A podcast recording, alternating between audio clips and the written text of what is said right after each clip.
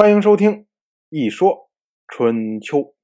鲁国第十七任国君鲁申进入在位执政第五年。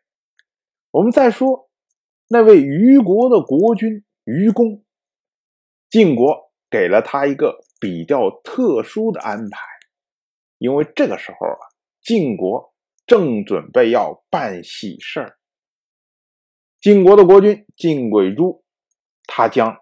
自己的长女嫁给了秦国的当代国君秦人好。这位出嫁的长女被后世称为秦穆姬。晋鬼珠呢，就将俘获的虞国的国君以及虞国的大夫叫做景伯，作为秦穆姬的陪嫁，送去了秦国。我们从这个举动上啊，可以看出很多的意义。首先，晋国灭掉了国国，灭掉了虞国，这也就意味着向东发展的道路已经开了。在这个时候，晋轨珠将自己的长女嫁去秦国，这就意味着他在稳固自己西边的后方。翻过来说呢？也就是晋国向东扩张的想法已经非常的清晰了。为什么要将愚公作为陪嫁送去秦国呢？这个就是刚柔并济的手法。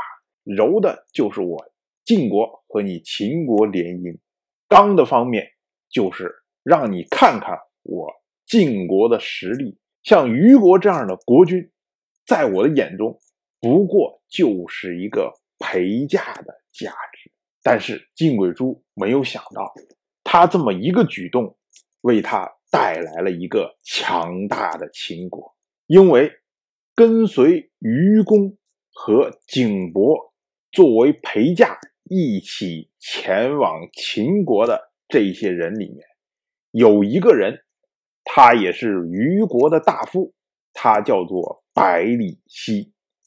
百里奚这个人素有贤名，他不甘心自己作为陪嫁去秦国，所以呢，就在路途中偷偷的跑去了楚国，结果被楚人给扣下了。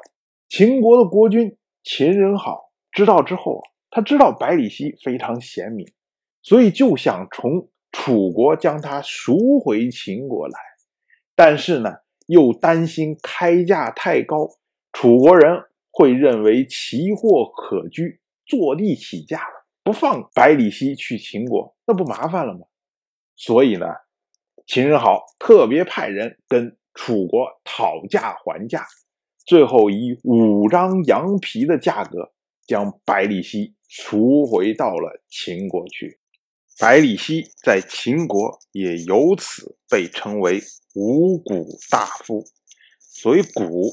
就是指的黑色的公羊，五谷大夫的意思呢，就是由五只羊换回来的大夫。百里奚这个人呢，如果放到山东地区，放到中原地区，虽然有贤名，也是普通人一个而已。可是放到秦国这个蛮荒之地，这个落后的国家，这个后发展的国家。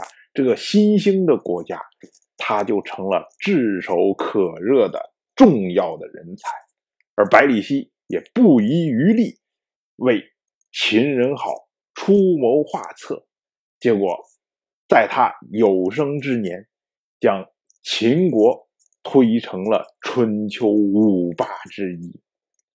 所以，我们说啊，晋轨珠送陪嫁这么一件事情。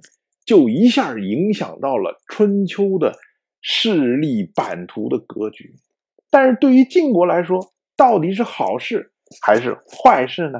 哎，我们放在后面再讲。当然，我就这么一说，您就那么一听。感谢您的陪伴。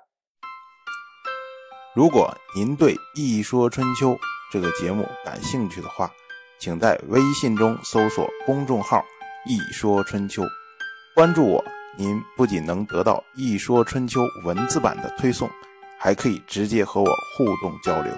我在那里等待您的真知灼见。